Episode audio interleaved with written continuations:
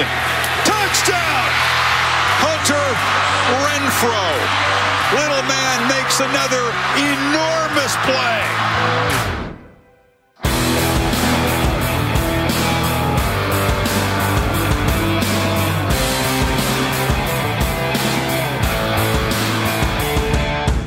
Salut à tous et bienvenue pour cette nouvelle émission de Radio Samedi US consacrée à l'actualité du collège football. La quatrième semaine au programme de cette émission avec TCU qui s'affirme notamment dans la conférence Big 12, le combat de Bulldog remporté par Georgia, le bout du tunnel pour UCF ou encore le Mailbag et la chronique Demandez le programme consacré à l'université de Nebraska Lincoln. Pour m'accompagner, le fondateur et rédacteur du site The Hunt est en ma compagnie, Morgan Lagré. Salut Morgan. Salut Yellow, bonjour à tous. Eh, le combat de Bulldog remporté par Georgia, ça aurait pas fait plaisir à Michael Vick ça Ouais, tout à, fait. C'était voilà, c'était pour la petite plaisante. Petite blague. Voilà, c'est ça. Euh, tu sais, pour, pour se mettre tout de suite les, euh, les, les, amis, euh, les amis des animaux dans la poche dès le début de l'émission, je pense que c'était important de, de, mettre ça en avant. mais donc, comme je le disais à Morgan, un programme assez chargé au cours de cette émission. Pour parler d'ailleurs du perdant de la semaine, tu prendras bien un peu d'eau plate. Oula puisqu'on prend la direction de Stillwater. c'est parti, c'est tout de suite, c'est le perdant de la semaine.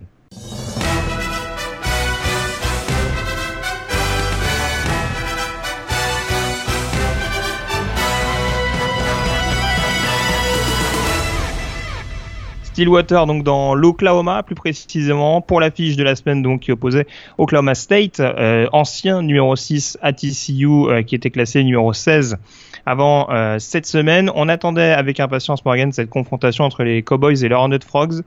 Euh, avec euh, deux attaques euh, assez tonitruantes depuis le début de la saison, notamment Mason Rodolph et Kenny Hill, les deux quarterbacks de, de part et d'autre. Et finalement, Texas Christian qui a pris l'ascendant chez son rival, victoire 44 à 31, avec donc une équipe d'Oklahoma State qui a payé très cher de nombreuses erreurs. Nombreuses erreurs, et pourtant les Cowboys semblaient vraiment indestructibles hein, depuis le début de l'année. Euh, mais là, très clairement, il y a eu des erreurs, mais il y a aussi il y a eu un quarterback senior, euh, Mason Rudolph, qui n'a pas paru aussi à l'aise que d'habitude euh, à l'occasion de cette rencontre face à une défense de TCU en très net progrès par rapport notamment aux deux dernières années où ça avait été un peu plus difficile. Alors on a vu une belle connexion entre Mason Rudolph et James Washington à certains moments du match, mais très clairement les deux interceptions du quarterback d'Oklahoma State ont fait très très mal aux Cowboys qui ont finalement couru derrière les, les Frogs pendant euh, quasiment 60 minutes. Et puis, ce qu'on peut constater aussi, alors c'est deux styles de jeu euh, totalement différents euh, malgré la production offensive des deux programmes. En attendant, on a vraiment une équipe d'Oklahoma State et tu parlais notamment de cette connexion avec James Washington pour le premier touchdown des joueurs de Mike Gundy. C'est vraiment une attaque hyper explosive et qui peut marquer très rapidement d'un côté, et puis de l'autre une équipe de TCU qui est vraiment euh, axée sur le ball control. C'est pas la première fois que je parle notamment euh, de leur jeu au sol qui, qui leur permet justement d'asseoir une certaine emprise sur la rencontre, sur le match de ce week-end. Si on regarde de plus près, il y a quand même deux fois plus de possession en faveur de, de TCU sur cette rencontre. Je parle notamment assez souvent de leur backfield offensif. Est-ce que c'est un facteur X, on dira, euh, occasionnel pour, pour TCU, mais en tout cas non négligeable, ou est-ce que ça fait partie justement euh, de cet élément supplémentaire, de cette armada en plus pour les, pour les joueurs de, Doug Patterson? Non, très clairement, hein, la tactique euh, du coach Gary Patterson a été très simple, garder la possession du ballon le plus longtemps possible pour évidemment éviter d'avoir l'attaque explosive des Cowboys sur, sur le terrain. Ben, finalement, le plan, il a super bien fonctionné. ils ont gardé donc le ballon 39 minutes et ont effectué 85 jeux et la stat qui tue pour comprendre mieux la domination et, le temps de possession euh, des, des, des dans ce match. Ben, à la fin de la première mi-temps, TCU avait réussi 18 first down alors qu'Oklahoma State n'avait effectué que 17 snaps. Euh, ça résume bien la, situation très clairement. Ils ont voulu priver de ballon euh, l'attaque d'Oklahoma State avec un jeu au sol explosif. La défense des Cowboys s'est fait littéralement marcher dessus, 238 yards euh, concédés dans cette rencontre, dont 160 pour le seul Darius Anderson, qui à mon sens a été véritablement le, héros de ce match avec 3 TD. Ouais, on sent que l'absence de Kyle X n'est pas forcément problématique au niveau du, euh, du jeu au sol, avec donc euh, Anderson qui est capable d'être euh, productif. Pardon, il l'avait déjà été par exemple sur le terrain d'Arkansas, même si les stats n'étaient pas similaires. Et puis également ce Sewo Olonilua, je savais que j'allais avoir du mal à le prononcer. Et c'est vrai qu'on retrouve peut-être un petit peu plus sur des formations Wildcat ou en tout cas sur des positions goal line où son physique est, euh, euh, lui permet d'être euh, assez redoutable et de, et de percer, je dirais, les rideaux adverses. Donc ça c'est quand même non négligeable. Du coup, on en attendait énormément de choses de la part de cette équipe d'Oklahoma State. TCU qui reprend, je dirais, le, le costume de principal concurrent d'Oklahoma. Est-ce qu'il y a vraiment possibilité pour TCU de mettre en difficulté Oklahoma de ce que tu en as vu ce week-end? Ce que j'ai beaucoup aimé, c'est la, performance défensive. On, vient d'en parler, mais c'est surtout donc ce second rideau euh, défensif avec une ligne de linebacker euh, très solide. On a encore vu, bien sûr, Travin Howard qui est un peu la star de, cette défense. Euh, on a vu Montreal Whitson, Hariko Evans et Ty Summers. C'est vraiment des linebackers très solides à l'image de ce qu'on avait l'habitude de voir d'ailleurs il y a quelques années du côté de TCU, ça avait été un peu moins le cas ces, ces deux dernières saisons. puis, euh, on, rappelle que c'est la fac notamment, euh, comment il s'appelait l'ancien joueur d'Arizona qui a été coté il y a peu de temps là.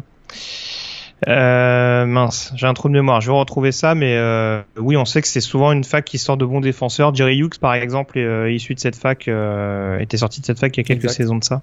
C'est souvent des joueurs. En je fait, ouais, sont je vais te retrouver le joueur. D'accord, c'est souvent des joueurs qui viennent finalement du junior collège, qui sont qui sont pris récupéré donc par Gary Patterson et qui en font, qui en fait d'excellents défenseurs. Moi, j'ai beaucoup aimé aussi le backfield défensif avec le, safety Nick Orr et euh, Anthony euh, Texada également qui, était, avait été blessé si je me souviens bien l'an dernier puis qui est de retour cette année. Puis très clairement, on a beaucoup plus de stabilité défensive et ça, ça peut être un, facteur très important pour pour l'équipe de TCU face éventuellement face à, à, Oklahoma. le match a lieu un peu plus tard dans la saison, c'est au mois d'octobre si je ne me trompe pas. Euh, donc oui, je pense que TCU a quelques arguments à, faire valoir euh, pour très clairement être un concurrent dans la, dans, Big 12 euh, du côté de Oklahoma State. Par contre, j'ai trouvé qu'encore une fois, il paye très cher les turnovers. Hein, 4 pertes de ballon notamment dans ce match, avec trois interceptions de Mason Rudolph et un fumble. Et ça, ça a vraiment cassé le momentum. Et on sait que c'est une équipe qui a besoin de ce momentum et de cette explosivité pour, pour véritablement s'asseoir sur les matchs. Donc une performance un peu délicate pour, pour les Cowboys. Et puis très clairement, c'est une défaite à domicile qui en fait très mal, qui remet en, cause leur chance pour, pour participer au playoff. Ouais, alors c'est un peu la question que j'allais te poser. Alors tu as plus ou moins répondu, mais c'est clair que le niveau de cette défense d'Oklahoma State n'est pas du tout rassurante. Euh, hormis peut-être Trey Flowers et, Chad Whitner qu'on a l'habitude de sortir un petit peu euh, du lot c'est vrai qu'on décèle difficilement euh, des playmakers relativement réguliers, même un joueur comme Ramon Richards n'est pas forcément ce qui est le plus rassurant sur la couverture. Et mm, je me fais un petit peu de soucis pour cette équipe de Oklahoma State. On sait qu'il y a le match contre Oklahoma qui va pas tarder à arriver. Bon, ce sera peut-être fin octobre, début novembre, peut-être. C'est le 4 novembre, je crois. Ouais, la première semaine de novembre. Le Bedlam gagne euh, exceptionnellement cette année un peu plus tôt. Donc il y a peut-être l'occasion de se refaire la cerise un, peu d'ici là et puis éventuellement d'améliorer le niveau de la défense, mais ça s'annonce quand même très très compliqué quand on se ouvrir de la sorte euh, contre TCU, euh, espérer contrecarrer Oklahoma avec un, un, Baker Mayfield qui marche un peu sur l'eau en ce moment, ça s'annonce un petit peu un petit peu délicat. J'ai retrouvé le défenseur de TCU, euh, c'est Daryl Washington hein, euh, que, ah, que je mm-hmm. cherchais désespérément et euh, bon, qui a eu quelques difficultés euh, extra-sportives, notamment depuis son arrivée dans, dans, la ligue professionnelle, mais qui en tout cas était déjà un linebacker de très haute envergure euh, lors de son passage du côté de TCU. Donc voilà en tout cas sur la victoire de TCU sur le terrain d'Oklahoma State 44 à 31. Est-ce que tu as autre chose à rajouter Morgan ou est-ce qu'on peut enchaîner sur le vainqueur de la semaine peut-être? On enchaîne sur le vainqueur. Mais oui, focus à présent sur la conférence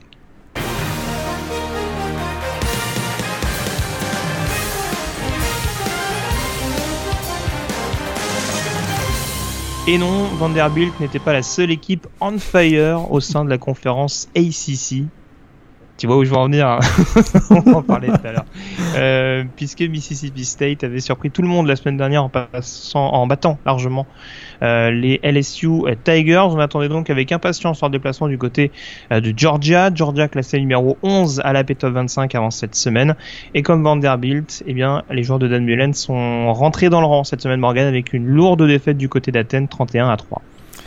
Et lourde défaite et surtout ils ont été dominés hein, vraiment euh, des deux côtés du ballon, que ce soit offensivement ou défensivement par une équipe de, Georgia qui a parfaitement, réalisé, parfaitement réussi son coup en frappant un grand coup euh, finalement dans ce match. Pour eux, c'était euh, un match charnière. On sait qu'ils avaient battu Notre-Dame la semaine précédente. Là, cette année, cette fois-ci, ils se retrouvaient donc en match de, de conférence SEC. C'était extrêmement important pour eux de bien démarrer et euh, ils ont très très bien démarré parce que premier jeu du match.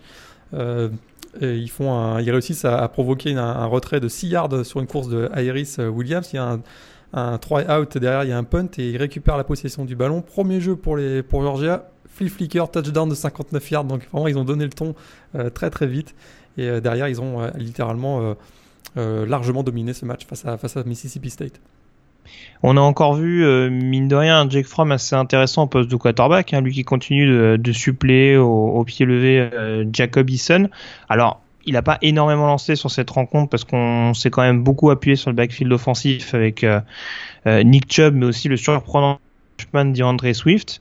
Euh, par contre, c'est relativement propre. 9 sur 12, 200 yards, 2 touchdowns. Il y a peu de choses à lui reprocher sur cette rencontre.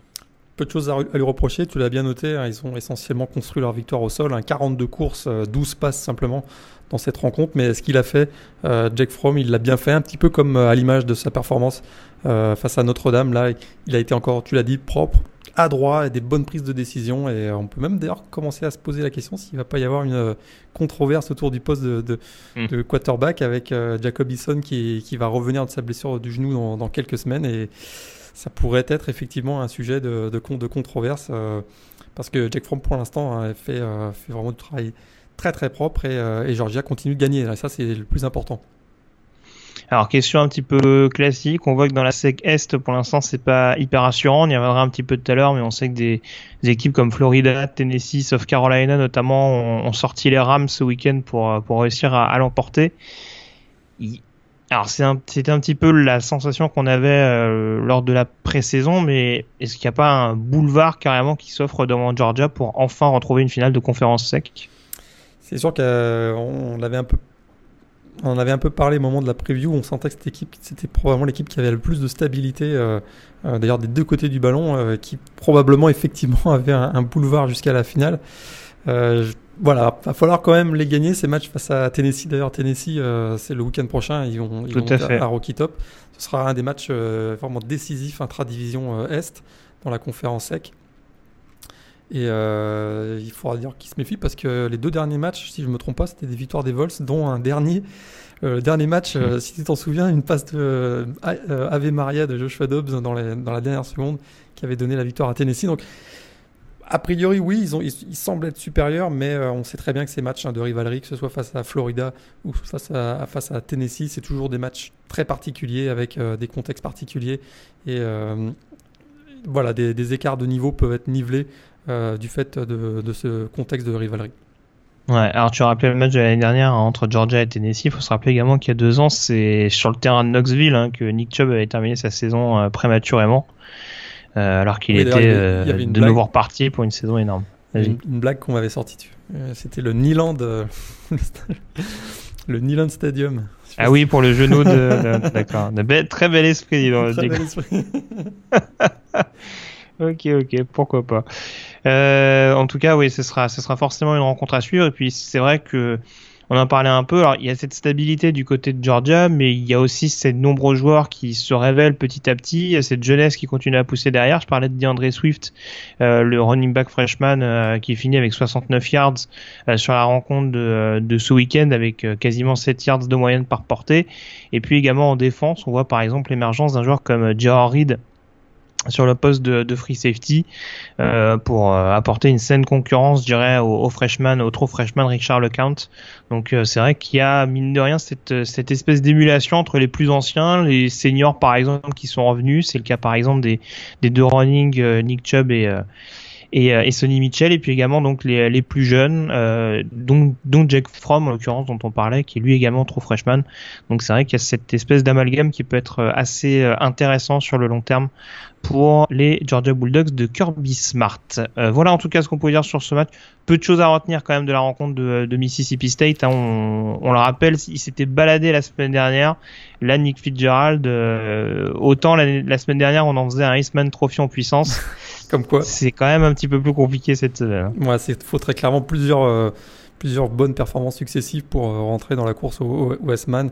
là, ils se sont fait littéralement retourner. Hein. ils se sont pris une leçon d'efficacité et puis ça, ça, ça démontre qu'ils sont probablement pas encore prêts à, se mêler à la lutte pour le titre de la conférence SEC. Ouais, mais ça démontre qu'il faut vraiment être ultra compétitif dans cette euh, conférence qu'on dit un petit peu euh, sur le déclin avec certes des équipes qui impressionnent pas tout le temps, mais voilà, faut quand même être au rendez-vous, surtout contre des défenses qui sont qui sont toujours aussi relevées. On passe à présent au débat de la semaine avec la conférence AAC à l'honneur.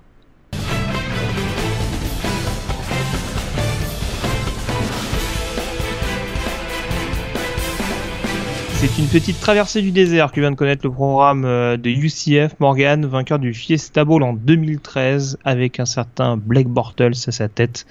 Les Knights sont depuis chutés avec euh, au passage le départ à la retraite de son coach emblématique George O'Leary. Euh, depuis, c'est l'ancien coordinateur offensif d'Oregon Scott Frost qui a repris la main. Et mine de rien, la mayonnaise a l'air de prendre petit à petit. pour preuve, la large victoire donc du programme floridien sur le terrain de Maryland ce week-end 38 à 10. Alors qu'est-ce qui qui a fondamentalement changé dans cette équipe de UCF depuis l'arrivée de son nouvel head coach ah, C'est sûr qu'on savait qu'avec son arrivée, il allait avoir le secteur offensif hein, allait euh, être profondément euh, transformé. On sait qu'il a mis en place euh, ce qu'il appelle la UC, la UC Fast, c'est-à-dire une, attaque qui ressemble un peu à la Blur Offense qu'il dirigeait du côté de Oregon. on a vu tout de suite que l'année dernière, les progrès ont été, ont été vraiment très important. Hein. En 2015, une équipe qui finit 0-12, l'année dernière, une équipe qui finit 6-7, ça a été euh, une progression euh, vraiment euh, extrêmement rapide. Puis on sait aussi que c'est une équipe qui a, qui a pu compter sur le retour de 8 titulaires au sein de l'attaque. Alors on se posait quelques questions sur, sur le niveau de la ligne offensive, il y avait quelques trous mais euh, c'est clairement compensé par, euh, par le talent de, joueurs qui, qui, émergent et qui se révèlent cette année. On pense bien sûr au quarterback euh, double menace Mackenzie Milton, le sophomore, mais il y a également des, des receveurs comme Trequan Smith et, et un running back comme Jawan Hamilton. Donc voilà, c'est un, mélange de talent qui était présent, talent floridien qui était présent, et puis un, un système qui a l'air de mieux correspondre à, leur, à leurs aptitudes physiques à mon avis. Si on regarde de plus près le, match contre Maryland, alors on rappelle hein, que UCF, un peu à l'instar de beaucoup d'équipes floridiennes, a été fortement impacté par euh, les ouragans de ces dernières semaines, euh, avec deux matchs notamment qui ont été reportés. Euh, d'ailleurs, il est plus que probable que le match contre Georgia Tech ne soit pas rejoué cette année. Ça, ce sera une question que je te poserai un petit peu plus tard. Mais en l'occurrence, le seul euh, le seul test qu'on avait vu pour l'instant, c'était leur large victoire contre Florida International. Là, ce qui est encore plus impressionnant, c'est qu'ils gagnent avec la manière du côté de Maryland et surtout, ils stoppent de manière hyper efficace le jeu au sol des Terrapins, ce qui est vraiment l'identité du programme de, Didier Durkin, avec notamment un, Ty Johnson à 25 yards. Est-ce que tu t'attendais à avoir un run stop aussi convaincant? Oui, effectivement, on a vu, on a vu euh, un, un, front seven qui a été extrêmement solide pour euh, ralentir cette, euh, cette attaque de, de Maryland. Et c'est moi effectivement également ce qui m'a surpris. Alors oui, oui, il y a Shaquem Griffin, donc le, le meilleur joueur défensif de la conférence AAC l'an dernier, qui, qui, est le vrai leader, mais il a très clairement réussi à faire élever le niveau de jeu de, de ses coéquipiers autour de lui. Et alors c'est vrai, il y a le petit bémol quand même, hein, on, peut, on peut quand même en parler dans ce match face à Maryland, c'est que les Terrapins ont perdu leur, leur quarterback Kazim Hill assez rapidement dans le match. Et euh, ça, ça les a pas vraiment euh, aidés. Euh, mais effectivement, Ty Johnson, qui aurait dû prendre le relais, a, été complètement annihilé face, face par, cette, par cette défense de, UCF. Alors, je parlais de leur match qui avait été annulé, enfin reporté et sans doute bientôt annulé contre euh, Georgia Tech. Ça me ramène à cette nouvelle question parce que forcément, si on fait un focus sur UCF, c'est pas totalement anodin. Euh, c'est aussi parce que selon moi, Central Florida peut faire partie euh, des candidats au, à un bowl majeur pour être le représentant du groupe of five pour les bowls du Nouvel An. Alors la question que je te pose, les questions que je te pose, Marianne, c'est de savoir si déjà ils te paraissent également euh, crédibles.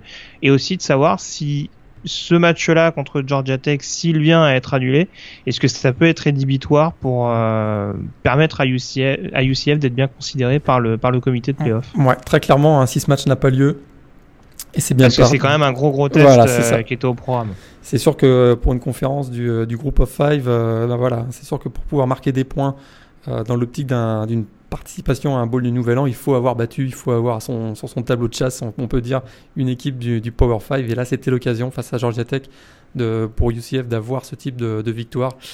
Euh, ça va pas en leur faveur. C'est sûr qu'ils sont dans une division qui peut quand même leur permettre de, marquer quand même pas mal de points. Hein. Ils ont euh, South Florida qui est a priori une équipe qui est au-dessus du lot.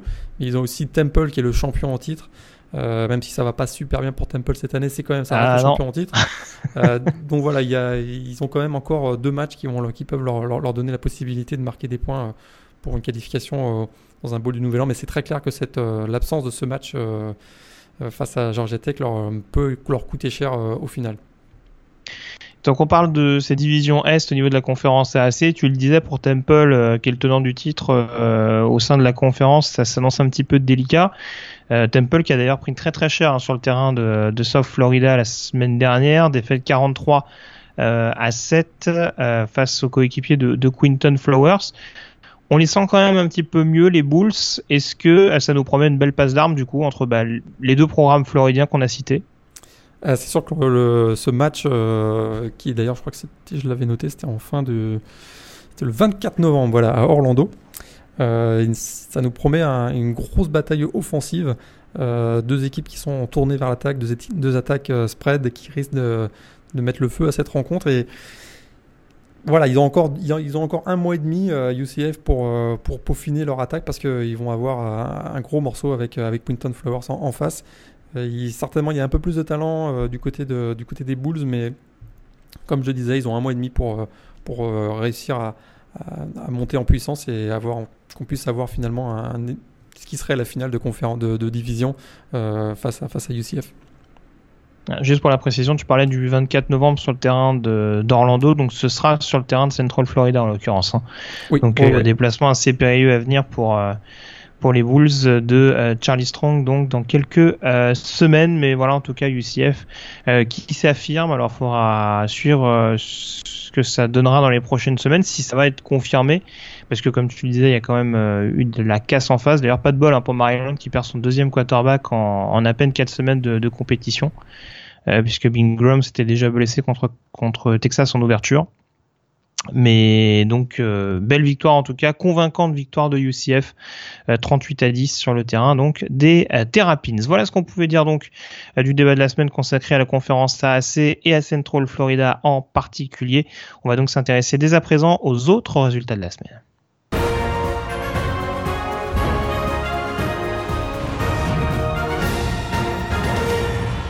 Les autres résultats de la semaine, et on commence forcément par les finalistes de la saison passée, Morgan, avec euh, Clemson et Alabama en balade. Et pourtant, les adversaires n'étaient pas évidents. Alors, euh, il y avait Vanderbilt qui avait la main chaude, et surtout, il y avait quand même Boston College qui avait, quand même un, run-stop assez impressionnant. Et pourtant, bah, Clemson s'impose 34 à 7 et Alabama 59-0. Euh, Vanderbilt, hein, ils, auraient, ils auraient mieux fait de pas réveiller la bête parce que finalement, ils les ont un peu provoqués au cours de la semaine. Bah, euh, c'était pourtant la meilleure défense hein, du pays avant ce match. Euh, Vanderbilt, bah, là, ils se sont fait euh, littéralement retourner par, par Alabama. 59 à 0. ils ont payé vraiment très très cher. Hein, 200, 677 yards à 78. Euh, et je crois qu'ils n'ont pas passé le milieu du terrain de toute la rencontre. Euh, donc ça c'est quand même assez, chaud. Et puis euh, on a vu encore un Damien Harris, hein, le, running back du Crimson Tide qui a été excellent avec 3 TD. Et on a même pu, le score était tellement large qu'ils ont, ils ont lancé Tua Tagovailoa, donc le, le, quarterback freshman qui avait fait une excellente rentrée, un 8 sur 10, 110 yards et notamment un touchdown ultra spectaculaire à la Johnny Menzel. Donc euh, en plus de remporter une victoire très très large, on a pu faire un peu tourner l'effectif et c'est vraiment une très très belle victoire pour Alabama. J'enchaîne avec Clemson. Euh, ça a été un peu plus dur euh, pendant trois quarts temps, mais très clairement l'ascendant physique des, Tigers a, fini par faire plier la défense de Boston College qui s'incline finalement 34 à 7 dans ce match. Et on a vu quand même un Kelly Bryant, donc le quarterback des Tigers, qui était un petit peu plus en difficulté dans ce match, notamment au niveau aérien. Ouais, c'est ce que j'ai dit. Alors, concernant, concernant Vanderbilt, tu sais ce qui est le plus dingue, c'est qu'ils perdent 59-0, mais je pense qu'ils sont quand même capables de remporter la division Est. Moi, c'est presque ça qui me fait un peu peur. Mais, bon, on aura le temps d'y revenir un peu plus bah, en détail, même si. Ouais, c'est sûr qu'à 21-0 à la fin du, du premier quart-temps, euh, ils, avaient, ils avaient compris que, étant donné le, le niveau quand même assez modeste de leur attaque que ça allait, que c'était terminé pour eux. Donc il y a eu un peu moins d'intensité du côté des Commodores, ce qui explique probablement aussi en partie le score. Des nouvelles de la conférence euh, Pac-12 parce qu'il y avait deux équipes euh, du top 25 qu'on attendait toujours avec impatience en déplacement, en l'occurrence USC euh, du côté de California et Washington qui se déplaçait du côté de Colorado. Et eh bien finalement deux victoires donc pour ces programmes. Paradoxalement, ça a peut-être été plus dur pour USC, vainqueur des Golden Bears 30 à 20, sachant que dans le même temps Washington s'est imposé à Colorado 37 à 10. Ouais, t'as raison. On avait mis deux upset alertes sur ces, sur ces matchs et peut-être euh, que finalement euh, Washington s'en sort effectivement, t'as raison, un peu mieux parce que c'était un remake hein, donc de la finale de conférence Pac-12 de la saison dernière. Et il l'emporte quand même très très largement 37 à 10 avec euh, une démonstration. D'ailleurs, à peu près toute l'équipe, parce qu'il y a eu trois interceptions, un punt bloqué, on a eu un pick 6, 5 sacs, et une super performance du, du running back également, Miles Gaskin, avec plus de 200 yards au sol. Vraiment une très très grosse performance de Washington. On avait quelques doutes euh, du fait de leur calendrier qui était quand même extrêmement favorable avant ce, choc face à Colorado. Là, ils ont rassuré tout le monde avec vraiment une très très large victoire. Puis tu as raison. USC, euh, ils ont souffert pendant euh, trois quarts du match, encore hein, une performance. C'est pas la première fois hein, qu'on dit que USC souffre. Hein. Ouais, et, et d'ailleurs, ils, ils, se rendent vendredi soir à Washington State dans un match qui, bah, qui sent la poudre et qui pourrait être pour eux un vrai traquenard. Et on a vu que Sam Darnold a encore eu de la difficulté. Et euh, pour avoir vu le match en très grande partie, j'ai l'impression que c'est plus les Golden Bears d'ailleurs qui ont, qui ont commis 4 euh, turnovers dans ce match, qui se sont un peu compliqué la tâche. Et alors que euh, finalement, le score était encore de 13 à 13 à, l'entrée des, des 15 dernières minutes. Et c'est sûr que heureusement pour finalement USC, on a vu un, très très bon Stéphane Carr, donc le, freshman, running back, parce qu'ils euh, étaient privés de Ronald Jones. D'ailleurs, j'ai pas l'information encore de la, raison de l'absence de, Ronald Jones dans ce match. Ça a été euh, annoncé quelques minutes avant le coup d'envoi, c'était un petit peu surprenant. Ah, c'est un peu comme Darius Guy, c'est les fameux euh, undisclosed. Ça, c'est ça, c'est une petite tendance qui arrive. Avant, on avait la violation des règles internes comme sujet relativement implicite, et là, on se retrouve avec ce genre de, de blessure qui soulève quelques quelques questions mine de rien, mais des blessures qui sont souvent des, des problèmes académiques ou, euh, oui, souvent, ou, des, ou, bastons dans les vestiaires, il faut le savoir. c'est ça, le, le, joueur qui a un peu copié sur son voisin, c'est ce que tu veux dire? Euh, Par exemple? Par exemple. Très bien. Des nouvelles également des équipes de, euh, de, Big Ten en cette semaine. Alors pour Ohio State, ça a déroulé contre UNLV. Ça a été beaucoup plus compliqué pour euh, Michigan et surtout Penn State. Euh, Michigan qui s'impose sur le terrain de Purdue 28 à 10, pendant que Penn State arrache un succès à Iowa 21 à 19. Penn State, on, se doutait que ça allait quand même être un match difficile, hein. un déplacement au Kinnick ah, Stadium. Michigan, c'était une upset alerte aussi. Hein. C'était une upset alerte aussi, mais, j'étais moins surpris de voir euh, un match à l'arraché de, Penn State, puis vraiment à l'arraché parce que vous l'avez certainement vu, mais ça s'est joué sur le, dernier jeu du match avec un drive fantastique de Tracy McSorley, le quarterback des Nittany Lions, un dernier drive fantastique et un, touchdown donc sur le sur la dernière passe euh, du match euh, vers Juwan Johnson euh, vraiment un très très gros match, grosse intensité euh, des, deux côtés que ça aille en défense. Puis surtout, on a vu une performance exceptionnelle de, du, running back Saquon Barclay du côté de, Penn State avec des courses euh, inspirées. Vraiment, il a, il a mené son équipe. Et c'est d'ailleurs probablement maintenant le candidat numéro un pour le, pour le trophée S-Man du côté de Michigan. Ouais, ça a été difficile pendant une mi-temps.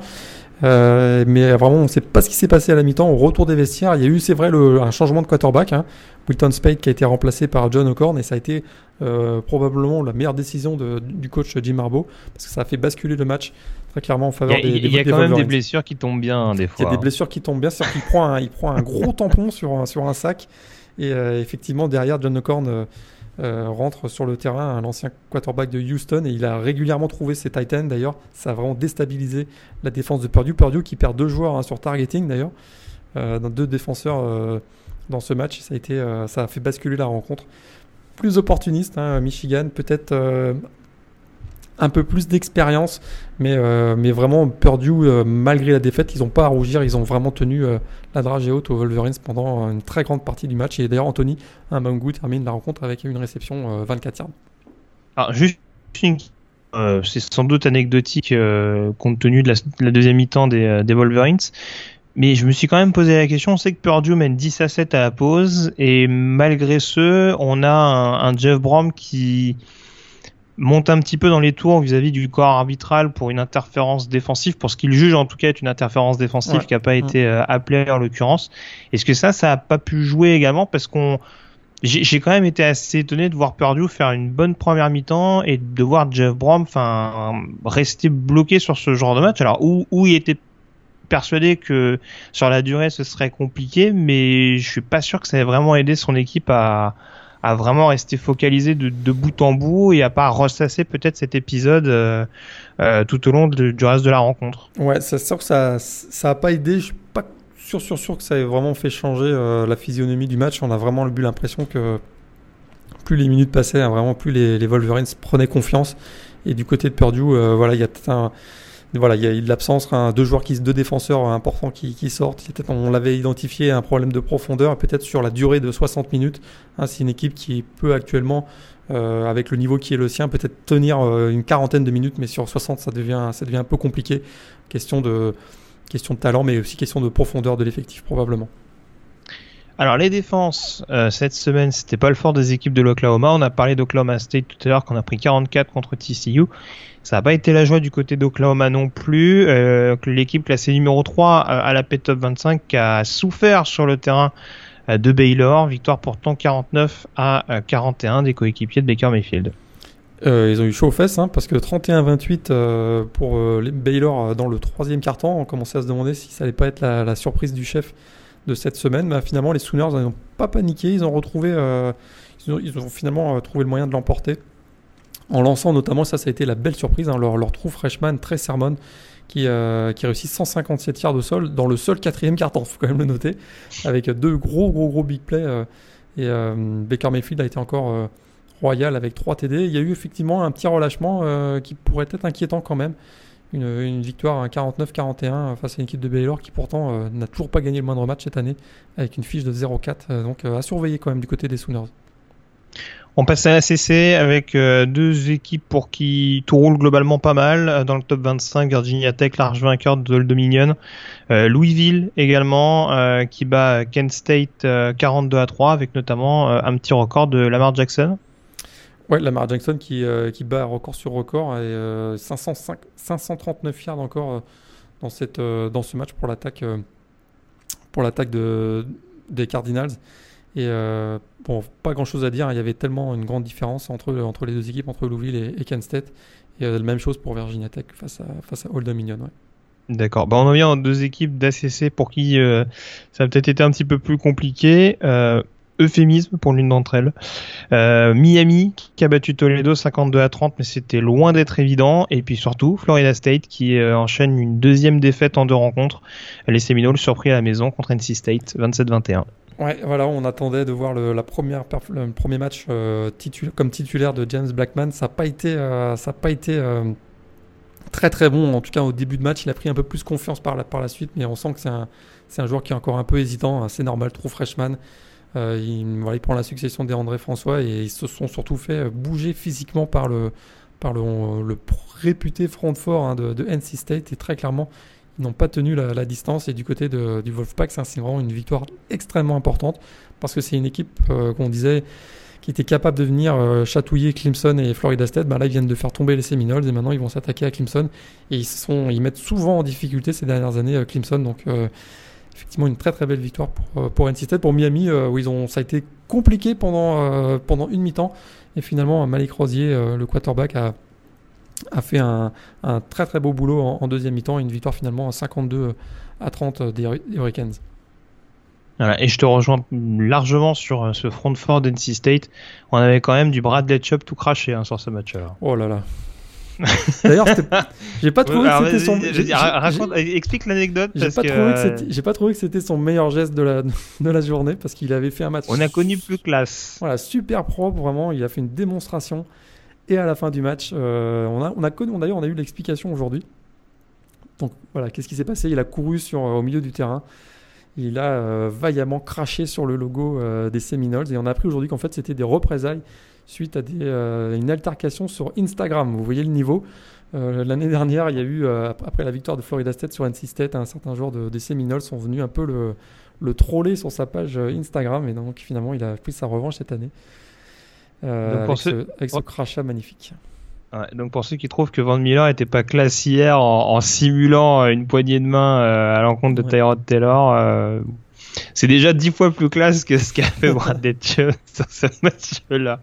Mais bon, bref. Euh, petite surprise également à signaler, c'est la chute d'Oregon cette semaine sur le terrain euh, d'Arizona State, une de tes équipes de cœur notamment. Je sais que tu es très attaché à Todd Graham. Euh, bah. Victoire donc des Sun Devils 35, 37 à 35. Faut s'inquiéter pour euh, les Ducks de, de Willie Taggart. Ouais, faut s'inquiéter. Petit relâchement, effectivement un peu coupable. Face, ils ont peut-être pris un peu de haut à Arizona State et j'ai trouvé qu'Arizona State était très en jambes. Effectivement, une équipe qui était quand même sur la sellette, particulièrement son coach d'ailleurs, et je les ai trouvés vraiment très très bons. Et s'ils peuvent euh, continuer sur ce rythme-là, c'était leur premier match de conférence. On sait que les matchs de conférence, c'est ce qui compte finalement euh, à la fin de l'année. Et, euh, je, les ai trouvés vraiment assez bons, notamment Brandon Wilkins qui était très inspiré avec, avec un, 347 yards à la passe. Bah, c'est une défense quand même d'Oregon qui avait été euh, mené par Jim Lewitt, euh, on pensait que ça allait un peu mieux. Ben là, euh, ça a été beaucoup plus difficile et, on a également vu le receveur sophomore Enkil du côté de, des Sun Devils. Vraiment, si Arizona State peut résister ce type de performance, à mon avis, ils peuvent faire tomber encore une ou deux équipes cette année. Et puis tant qu'on parle de la conférence Pac-12, peut-être parler également des deux autres résultats euh, important euh, de cette quatrième euh, semaine, en l'occurrence la victoire de Utah, difficile victoire de Utah sur le terrain d'Arizona 30 à, 24. Et puis une nouvelle journée porte ouverte du côté du UCLA, défaite sur le terrain de Stanford 58 à 34. Des difficultés pour l'excellent head coach John Mora Jr. Jim Mora Jr. après je dis John. Ouais, c'est sûr que les semaines se suivent hein, et se ressemblent. Alors le pauvre euh, Rosen, euh, Jeff Rosen, Josh Rosen euh, continue d'accumuler les yards à la passe, mais ça. Ah, il a il a arrosé hein, sur ce il, match il en est à plus de 1700 yards, plus de 1700 yards à la passe cette année en 4 matchs. Mais ça se concrétise pas par des par des victoires et c'est encore une nouvelle défaite hein, pour UCLA face à face à Stanford. Et du côté de Stanford, on, on, se posait la question de savoir si ils allaient avoir un successeur à Christian McCaffrey.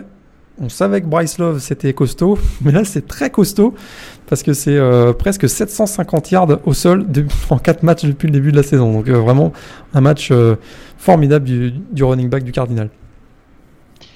Euh, on enchaîne à présent avec la conférence SEC, si tu le veux bien, avec notamment des victoires étriquées. Hein. J'en parlais tout à l'heure de nombreuses équipes de la SEC Est. C'est le cas notamment de Tennessee qui a battu très péniblement euh, Massachusetts à domicile 37 à 13. Sauf Carolina également euh, qui a dû mettre le bleu de chauve pour battre Louisiana. C'est Louisiana Lafayette? Non, c'est Louisiana Attends, merde, j'ai perdu l'équipe. de Louisiane. j'ai perdu l'équipe. Louisiana Tech, c'est bien ça. 17 à 16 euh, pour euh, les Gamecocks. Et puis euh, également donc Florida qui s'impose au finish sur le terrain de Kentucky 28 à, 27. quelle équipe t'a fait la alors j'allais dire la meilleure impression. Quelle équipe t'a le moins inquiété cette semaine parmi ces formations de SEC Est euh, Aucune. très clairement. très clairement. Donc, tu es en panique pour les trois. Pour les trois. Et Tennessee gagne 17 à 13 face à UMass. Et UMass a, a, une dernière possession pour gagner la rencontre. Et ça se termine avec un, avec un bloc défensif, avec un, un super stop défensif euh, des Vols. Mais ça a été vraiment très très très inquiétant face à UMass quand même. Euh, Tennessee qui affronte Georgia la semaine prochaine. Euh, là, vraiment, pas vraiment euh, de quoi être très, très rassuré du côté, du côté de Pod Jones, hein, le, coach. Et puis, euh, on va quand même parler Florida-Kentucky. On sentait que c'était la bonne cette fois-ci hein, pour Kentucky. On rappelle. Hein, oui, c'est une petite bête noire. 30, défaites d'affilée de Kentucky face à Florida. Là, il se retrouve à mener au score 27 à 21 dans, le, dans la dernière, à 43 secondes de la fin. On se dit c'est bon, eh ben non, Florida remonte le terrain et une énorme bourde défensive. Il se retrouve à 10, à 10 défenseurs et euh, un receveur de Florida qui est complètement euh, esselé. Et finalement, bah, touchdown sur la dernière action du, euh, match et une victoire 28-27. non, d'ailleurs, pas, c'était pas tout à fait la dernière action du match. D'ailleurs, il restait quelques secondes. Mais en tout cas, une nouvelle victoire de Florida sur, sur Kentucky, 28 à, 27. la 31e victoire consécutive des Gators sur les Wildcats. Dis donc, Mark Stoop, c'est pas un spécialiste défensif au départ? Moi, je bah, dis ça, je dis rien, je me pose la question. D'ailleurs, on a vu sur les images, hein, il s'est immédiatement, après cette énorme bourde, il s'est immédiatement retourné vers son euh, coordinateur défensif. Et Moi, j'imagine. Ça, a dû chauffer sévère après le match. Hein. Ah, ils ont dû, je pense qu'ils ne se sont dit que des mots doux. en plus, il, y a eu, il qu'il y a eu deux fois le, cette erreur dans le, dans le quatrième quart-temps. Il me semble qu'il y a eu euh, quelques, sur quelques drives auparavant une même, même bourde avec un, avec 10 défenseurs simplement sur le terrain du côté de Kentucky. Ah, notre ami cordeau défensif des Wildcats est un peu euh, fragile.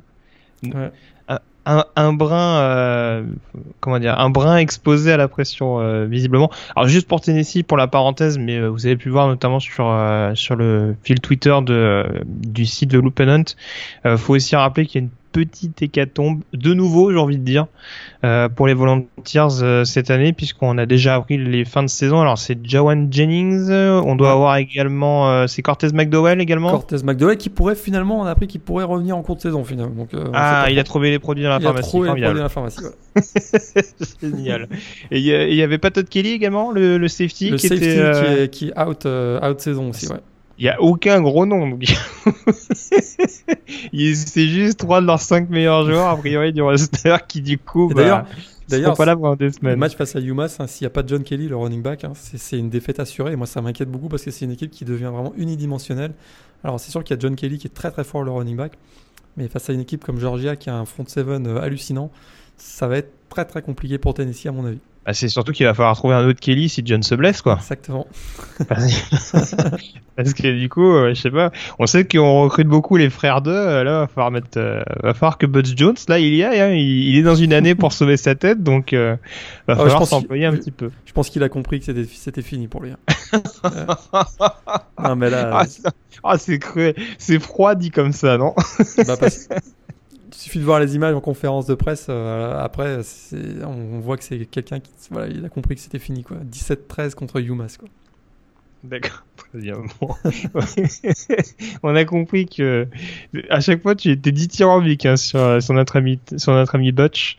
Euh, je parlais de euh, malédiction pour Kentucky notamment qui a encore subi la loi de, de Florida. Il commence également à y avoir une petite malédiction du côté d'Arkansas. Euh, les Razorbacks battus donc euh, c'est pour la sixième année, si je me trompe pas, sixième année consécutive euh, du côté d'Arlington par Texas A&M, match qui a été jusqu'en prolongation et victoire finalement des Aggies 50 à 43. 50 à 43, c'est la troisième fois en 4 ans que le match en overtime, c'est un rivalry, un rivalry game hein, donc dans la dans la conférence sec, troisième fois en 4 ans que ça va en prolongation, troisième fois en 4 ans que Texas A&M l'emporte. Cette fois-ci, c'est euh, sur une interception de, du safety senior Armani Watts. Et euh, vraiment, on a eu un mano à mano pendant toute la rencontre. Il y a eu énormément de big plays. Un mano à mano, notamment entre les deux quarterbacks, Kellen Mond du côté de Texas A&M et Austin Allen du côté de Arkansas. On a vu une connexion euh, excellente entre Mond euh, et, Christian Kirk qui finit encore avec deux TD si je ne me trompe pas. Mais au final, hein, c'est Austin Allen qui, coûte, qui coûte le match au Razorback. On en parlait un petit peu en off tout à l'heure. On se pose des questions au sujet du niveau de Austin Allen cette année. Ouais, parce que c'est clair qu'on pourtant pourtant au niveau du jeu au sol, hein, euh, on voit que Dewa Wiley est, est, pas forcément là et on arrive quand même à avoir un, un jeu au sol assez performant. Alors malheureusement j'ai plus le nom, je crois que c'est David Williams et le deuxième joueur euh, c'est Chase Hayden. C'est ça le deuxième coureur du côté d'Arkansas qui sont quand même assez productifs. Ouais. Euh, et pourtant, euh, offensivement, j'attendais beaucoup d'un joueur comme Jared Cornelius d'autant qu'il est dans ma fantasy. Euh, alors certes, il marque un touchdown sur ce match-là, mais, c'est vrai que son impact est quand même assez assez négligeable. C'est surtout Jonathan Nance pour l'instant qui qui se met en évidence dans cette dans cette attaque d'Arkansas. on sent que euh, quand il est moins bien trouvé par Austin Allen, bah, les solutions coulent pas de source. Donc euh, va vite falloir corriger ça du côté d'Arkansas parce que on charrie un petit peu Buzz Jones. Je pense que pour Brett Bielema, ça va peut-être également commencer à être euh, ça va, ça va peut-être commencer à chauffer un petit peu parce qu'on se rend compte qu'avec les difficultés d'Olmis, euh, euh, certains trous d'air de la part de Texas A&M, il y a peut-être la place pour Arkansas de s'améliorer un petit peu ou en tout cas d'être un peu plus dominant au niveau de cette conférence sec. Et ça stagne également un petit peu, donc euh, ils n'ont pas une défense extraordinaire. Si l'attaque devient également quelconque, ça va peut-être commencer à devenir compliqué pour, euh, pour le programme de, euh, de Fayetteville. Tu sais ce qui sauve Brad Bielema? C'est sa, sa clause libératoire. 15 millions, 15 ah, millions de dollars. Et ça, je peux te garantir que du côté d'Arkansas, on ne voudra pas payer ça. Bah ouais, mais je pense que si ça continue comme ça, ils vont finir par le traîner comme un boulet. Mais euh, oui, je me doute bien qu'il y a des considérations économiques qui seront abordées à un moment donné. Donc euh, voilà. En tout cas, comme je disais, ça, ça, me paraît quand même un petit peu, un petit peu délicat pour euh, pour les Razorbacks. Euh, quelques derniers petits résultats avec notamment des équipes du top 25. Alors je te les donne à la volée. Tu me dis à peu près le ce qui ressort le plus, notamment sur les équipes du top 25 dont on n'a pas parlé. LSU qui bat Syracuse 35 à, à 26. Mi, Auburn qui se balade sur le terrain de Missouri 51 à 14. Washington State qui bat Nevada 45 à 7. Là également ça a été une balade de une promenade de santé euh, pour les Cougars et puis également un succès un peu plus étriqué pour San Diego State euh, sur le terrain d'Air Force 28 à 24. On rappelle que c'était un gros match de rivalité au sein de la Mountain West et ça a bien été remporté par, euh, par San Diego State. Est-ce qu'il y a un match en particulier qui sort du lot dans ceux que j'ai cités selon toi? Ouais, ça a été chaud pour chaud et humide, on va dire, pour San Diego State, hein, sous la pluie du Colorado. Ça a été vraiment compliqué. une victoire 28-24, mais encore un rachat de Penny qui met le, le TD de la victoire tard dans la rencontre. Euh, moi, j'ai bien aimé euh, du côté de Auburn hein, la performance de Carion Johnson, 5 TD.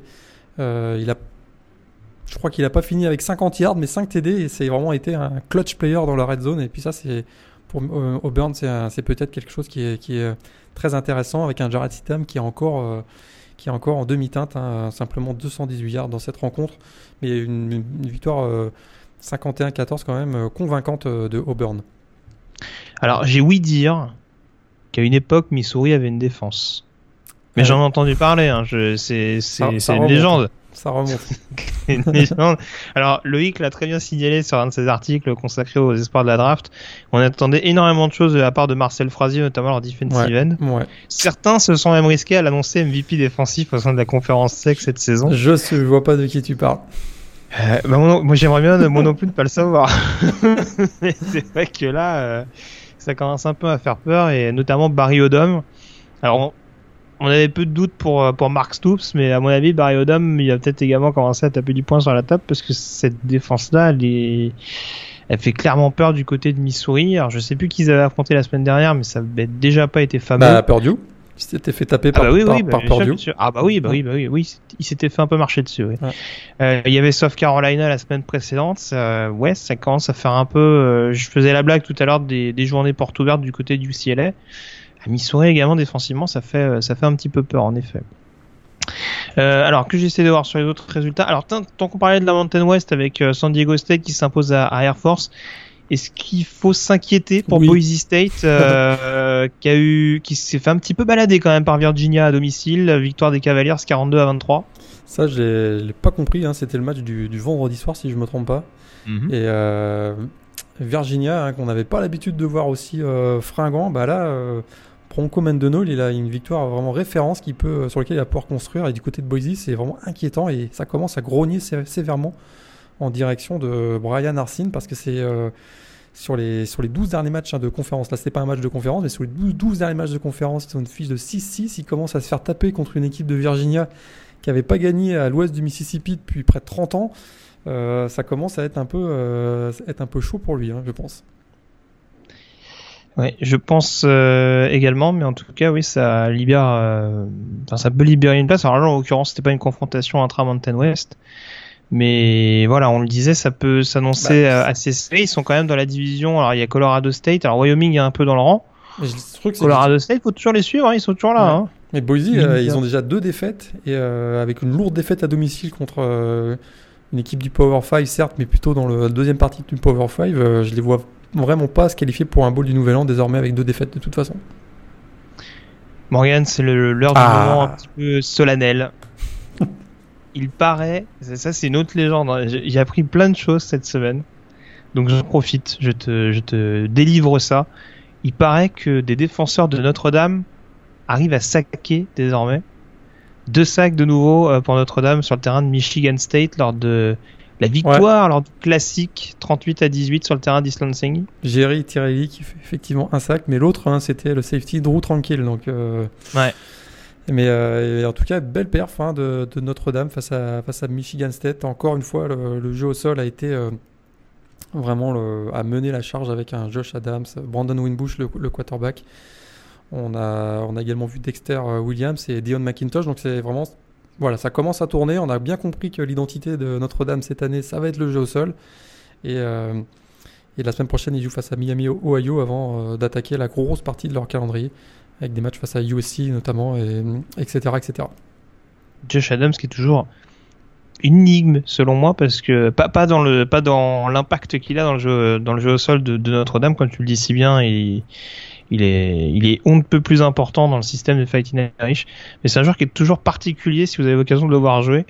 Euh, on a l'impression qu'il va pas vite. On a, je sais pas, il, il, a, il, a, il a des airs de faux land, il a Exactement. Une, une, allure un petit peu bizarre et pourtant il arrive quand même à, à percer les défenses adverses. C'est toujours assez atypique à voir jouer. Quand même. Il est plus bâti comme un linebacker et puis c'est vrai que ça on, voilà, on le voit pas, puis d'un coup, boum, d'un coup, il nous sort une course de 35 yards, on comprend pas d'où ça sort, et effectivement, c'est le, le bah voilà, c'est le, le, playmaker euh, absolu, quoi.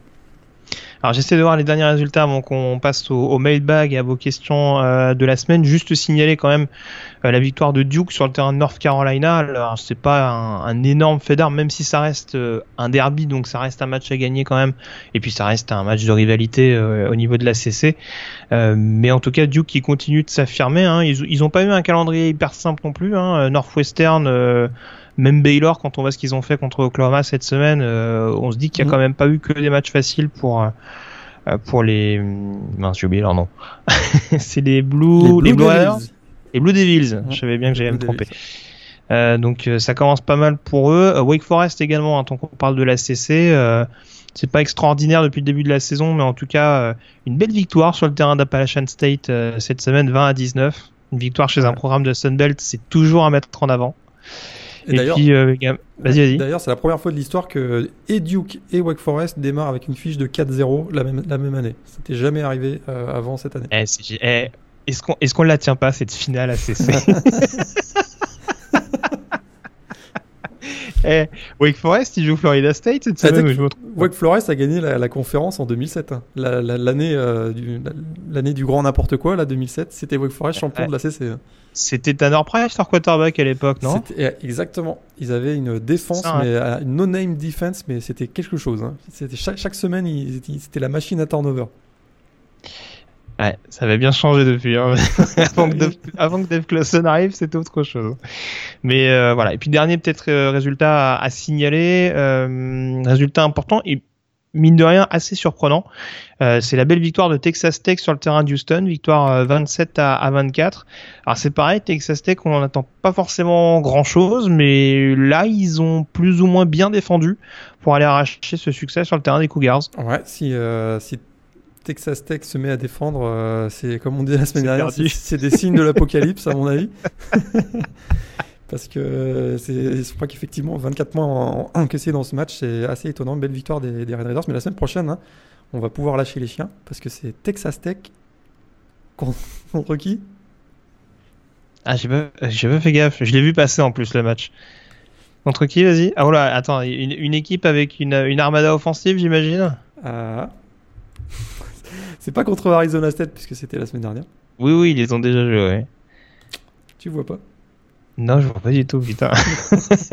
c'est une équipe de Pac-12, c'est une, équipe de Big 12. Oklahoma State Ah oui, ah oui, d'accord. Et c'est à Lubbock? C'est euh, c'est à Lubbock, effectivement. Donc là, ça pourrait être. Ah ouais, sur le euh, terrain de Texas Tech, oui, ça va pas être, ça va pas être évident. Ça pourrait être un, un petit shutout euh, assez intéressant. Ah oui, là, je pense que, hey, on est d'accord, il y a 100 points minimum au total. Bah là, si je suis déçu s'il n'y a pas 100 points dans ce match. Putain, et eh, si ça se termine en 12-10. 3-0 quand même. Hein. 3-0 ah, euh, Texas Tech cette année. Hein. 3 victoires, 0 défaites. Oui, oui, oui, oui, c'est ça. Donc, euh, à surveiller quand même. À surveiller. C'est vrai qu'on ne va pas non plus s'enflammer euh, pour une victoire à, Houston. Mais c'est quand même important à, signaler. Ça peut être une équipe qui fait pas trop de bruit, mais qui finit derrière à se battre pour les, les, principales places au niveau de la, conférence Big 12.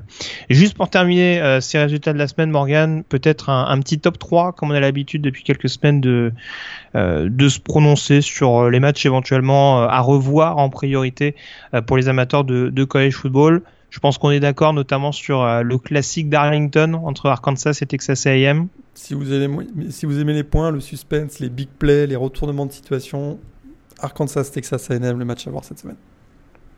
Un petit Iowa Penn State également Je prends aussi, rien que pour voir le Saquon Barclay et son show, ah bah ça, je, ouais. prends, je prends aussi Iowa Penn State. Voilà, alors je te, je te laisse ton troisième match, vas-y. Bah moi j'ai bien aimé euh, aussi dans la, la, logique de beaucoup de points. J'ai bien aimé Oklahoma contre Baylor.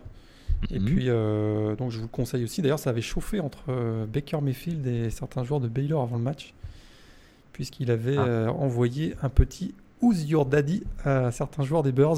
donc ça a été assez intéressant. Oui, c'est pas, pas le joueur le plus intelligent non plus du college football Baker Mayfield. On va pas, le, on va pas se le cacher, mais voilà. En tout cas, et du, du, coup, il a failli prendre un pain, Baker. Voilà, oh. Je t'enchaîne celle-là. Ouais. Je fais que des jeux de mots en anglais cette semaine. Hein, je vous le dis. Baker, qui veut donc dire boulanger. Boulanger. Je précise hein, pour les pour les non-anglophones ouais. qui nous écoutent. En tout cas, donc, euh... petite anecdote aussi pour euh, Baker Mayfield qui nous rappelle un des grands moments euh, de l'émission College Game Day des dernières années, c'est qu'il a attribué hein, la mauvaise saison 2014 des Sooners, bien sûr, à la petite idylle médiatique entre Katy Perry et, euh, et, et Trevor Knight à l'époque, le quarterback des Sooners. Oui, alors ce qu'il ne dit pas, c'est que du coup, cette fameuse idylle lui a quand même profité parce que. Parce qu'il a si on, si, ouais. si on suit. Ah, c'est ce qu'il a dit? Ouais, Non, non, c'est pas, pas, ce qu'il a dit, mais effectivement, c'est la conséquence. C'est que ça lui a permis de oui, voilà, la place. Exactement. Euh, Baker Mayfield, c'est celui qui préfère euh, Taylor, Taylor, Swift, Swift à, à Katy Perry? Perry voilà, tout à fait. Ouais, d'accord. Okay, bon. D'un côté, ah ouais. à, à, sa, à, sa, défense, on lui a posé une question idiote. La réponse, elle mérite d'être euh, assez idiote aussi. D'accord, très bien. euh, okay. bah, moi, j'essaie de voir un, un, troisième match éventuellement. Euh, toc, toc, toc, que je regarde ça. Oh, un petit match à points. Euh, qu'est-ce qu'il y a Qu'est-ce qu'il y a Qu'est-ce que qu'est-ce que je retrouve ça? Bon, un petit Kentucky Florida éventuellement pour le côté un peu dramatique. Ouais. Et puis pour voir le stade de Kentucky plein à craquer, vous, vous le verrez pas souvent, ça je peux vous le dire. Euh, vous, et puis, si vraiment euh, vous voulez voir quelque chose d'exceptionnel, si vous, si vous voulez voir Notre-Dame faire des, des, des, exploits défensifs, vous pouvez regarder ouais. Michigan State. Ouais. Puis un voilà. exploit défensif aussi, si vous avez un côté sadique dans votre caractère, vous pouvez regarder Alabama Vanderbilt évidemment. Ah ça, ça ouais. si vous n'aimez pas Vanderbilt, ça, euh, je pense que ah, c'est le jour. Ça peut faire concurrence à certains films qui passaient le, le premier dimanche du mois. Ah non, non c'est autre chose. c'est tous les dimanches. Bref, on va pas s'étendre sur le sujet, c'est un sujet glissant. Euh, on a donc fait le tour sur la résultat de la semaine. On peut dès à présent, s'intéresser au mailbag et à vos questions.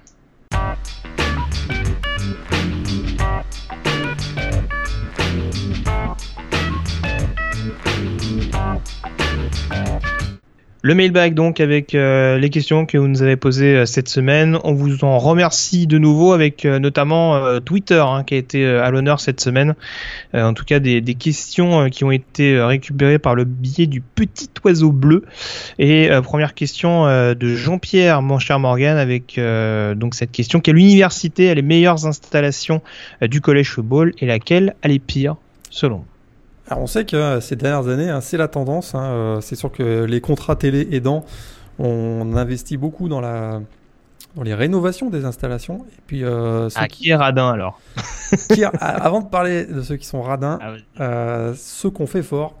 Mm. Puis merci Nike, hein, c'est à Oregon, ah, le, oui. le, fameux Football Performance Center, euh, dans des, avec une salle d'ailleurs dédiée à, à Mariota, l'ancien quarterback euh, donc, donc, des Ducks. Hein. Ça a coûté 68 millions de dollars. C'est hallucinant.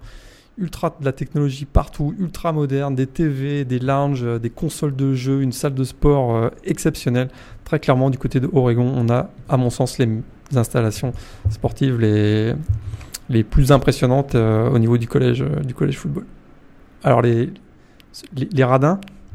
Oui, les radins, vas-y. Bah, les radins, suis obligé d'en parler. Ah, les, les, les radins, j'espère que tu as pris une grosse équipe quand même pour bien inciter ouais, sur euh, le. Ouais, ah, vas-y. Effectivement, euh, j'ai cadré au, au, Power 5. Hein. On va pas commencer à taper sur, ah, des, oui, sur du Western Michigan, sur du Western Michigan, etc.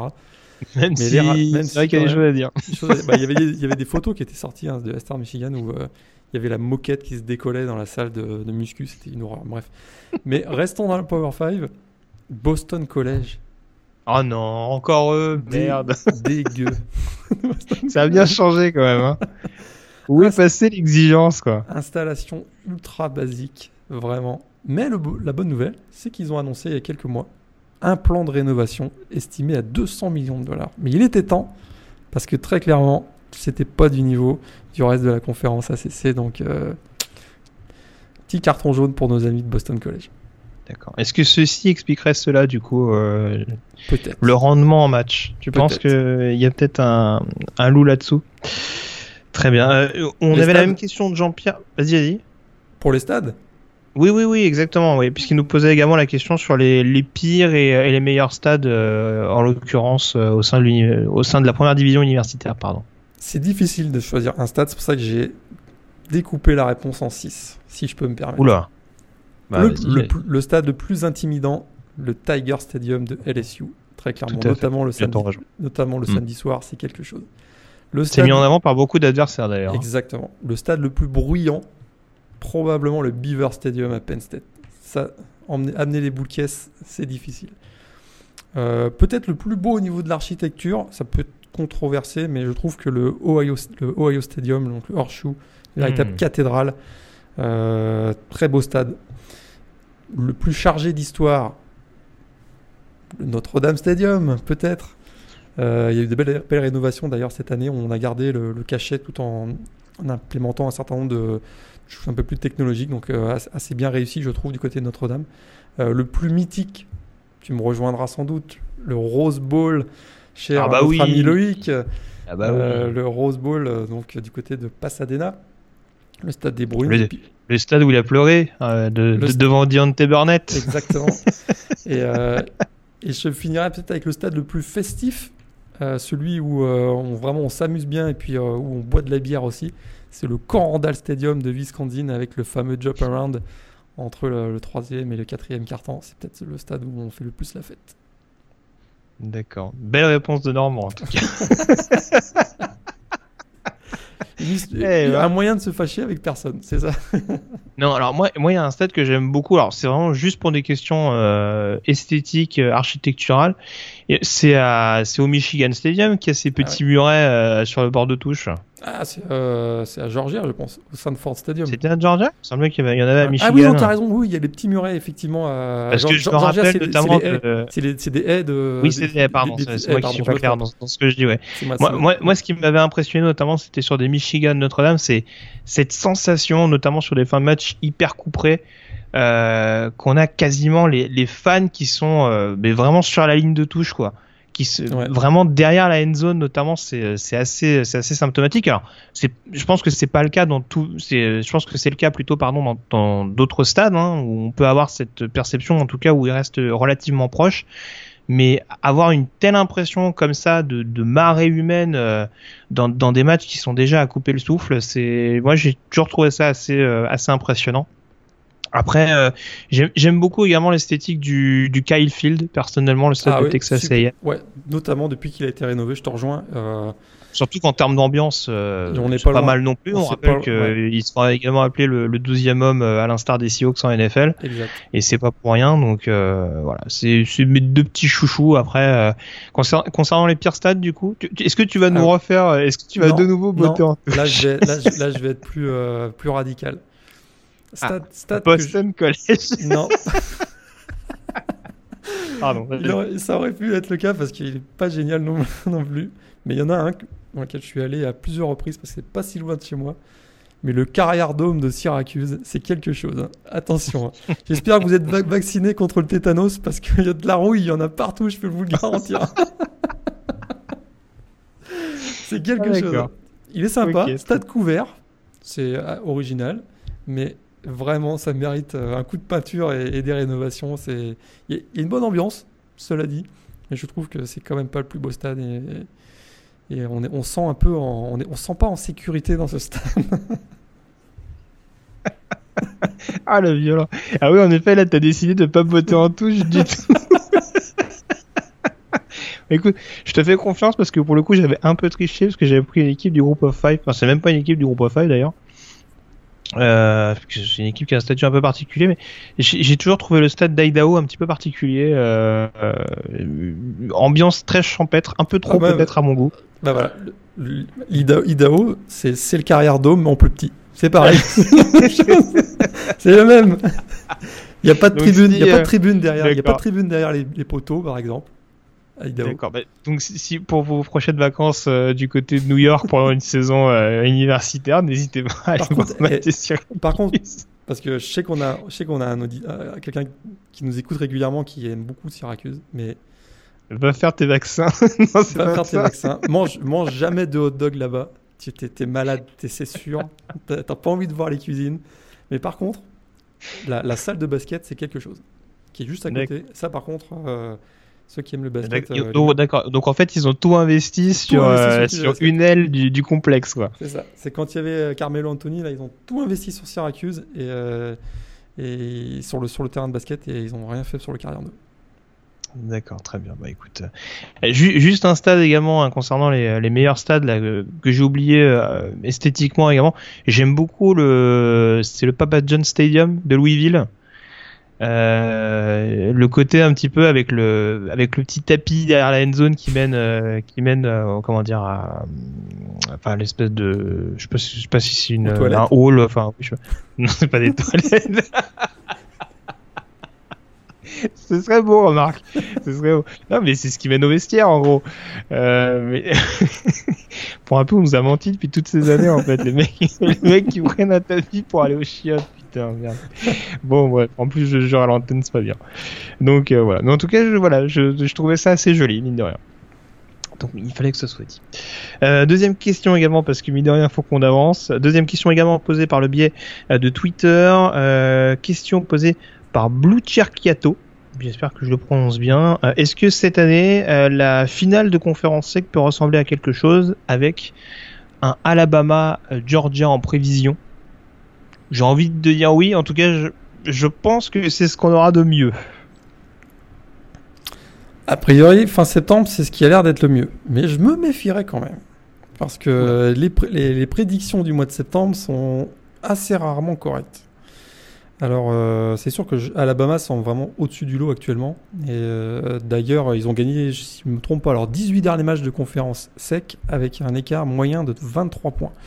Ça, je l'ai vu passer tout à l'heure. Et euh, ça démontre bien la domination d'Alabama très clairement. Du côté de Georgia, il va falloir qu'ils continuent à avoir une, aussi grosse défense. J'ai quand même, je me demande si les semaines passant, ils vont pas avoir des difficultés, notamment au niveau de la profondeur. Il suffirait qu'il y ait un ou deux défenseurs qui se blessent et ça, ça pourrait être un peu plus difficile. Puis surtout pour, pour, pour Georgia, c'est que c'est au niveau du quarterback. Hein. Jack Fromm, pour l'instant, il fait du travail très propre. On voit que ça, ça joue essentiellement au sol, mais face à Alabama, il faudra un peu ouvrir le jeu euh, aérien comme l'avait fait Clemson l'an dernier. Et ça, j'ai encore des doutes là-dessus. Euh, à l'heure actuelle, je vois pas comment Alabama pourrait être battu, en tout cas dans la conférence sec. Et puis surtout, Georgia, ils n'ont pas encore joué Vanderbilt. Hein. Et ils n'ont pas encore joué Vanderbilt. Faut quand même s'en méfier parce que euh, voilà, ça reste l'équipe on fire de la conférence sec. J'essayais de dire sérieusement, mais non mais en plus, non mais honnête, honnête c'est une blague à moitié parce que comme je disais tout à l'heure, c'est tellement ouvert dans cette division euh, il peut se passer euh, beaucoup, de choses, mais euh, voilà. Après, après, très franchement, sur le papier, sans présager de ce que ça pourrait donner dans quelques semaines, parce que comme tu le dis, Morgan, ça peut quand même évoluer sensiblement. Il peut y avoir des absents, des, des, forfaits sur le reste de la saison assez coûteux pour l'une ou l'autre des deux équipes. Florida, pour trouver que... Florida pour trouver son attaque. Euh, Exactement. On peut trouver enfin un quarterback décent et régulier. Tennessee, un coach. peut enfin avoir des joueurs qui ne sont plus suspendus. Non, Tennessee avec le coach, j'y crois pas trop. mais, euh, mais en tout cas, voilà, du côté de sur le papier, je me dis que ce serait quand même assez savoureux d'avoir une confrontation entre Nick Saban et Kirby Smart. Au-delà des forces en présence sur le terrain, il y aura quand même un challenge indéniable pour l'ancien coordinateur de, de Saban du côté de Georgia. Euh, dans ce qui reste, euh, on le rappelle, son, son programme, enfin le programme qui l'a vu décrocher un diplôme parce qu'il est issu de la fac de Georgia. Donc il y a une, une identité euh, forte hein, pour, pour Kirby Smart du côté de, du programme des Bulldogs. Et en plus contre son ancien mentor, je pense que ça peut, ça peut donner quelque chose d'assez, d'assez excitant à voir. Donc voilà. Après, ça restera un match de conférence sec où ce ce sera pas un 55-50 si, si c'est ce qu'on attend en l'occurrence. Donc voilà. Même si on le rappelle, la finale de conférence, c'était en quelle année? 2012 Je me rappelle plus. Ouais, avec Aaron Murray, ouais voilà, elle avait quand même été, il y avait quand même eu pas mal de points malgré les, deux bonnes défenses de, chaque côté. Voilà, en tout cas pour vos questions, on vous remercie une nouvelle fois et on vous le répète, vous pouvez nous poser vos questions euh, semaine après semaine, donc par le biais de Facebook, Twitter ou encore euh, du site The Blue Pennant, notamment euh, par le biais de l'article où vous sera relayé ce podcast. Donc voilà, n'hésitez pas, on, en sélectionne quelques-unes par semaine, mais on n'oublie pas les questions que vous nous posez. Euh, chaque jour euh, qui passe. Morgan notamment suit ça de très très très près, sachez-le. On a fait le tour sur le Mailbag, Morgan, on peut donc enchaîner dès à présent avec la chronique Demandez le programme.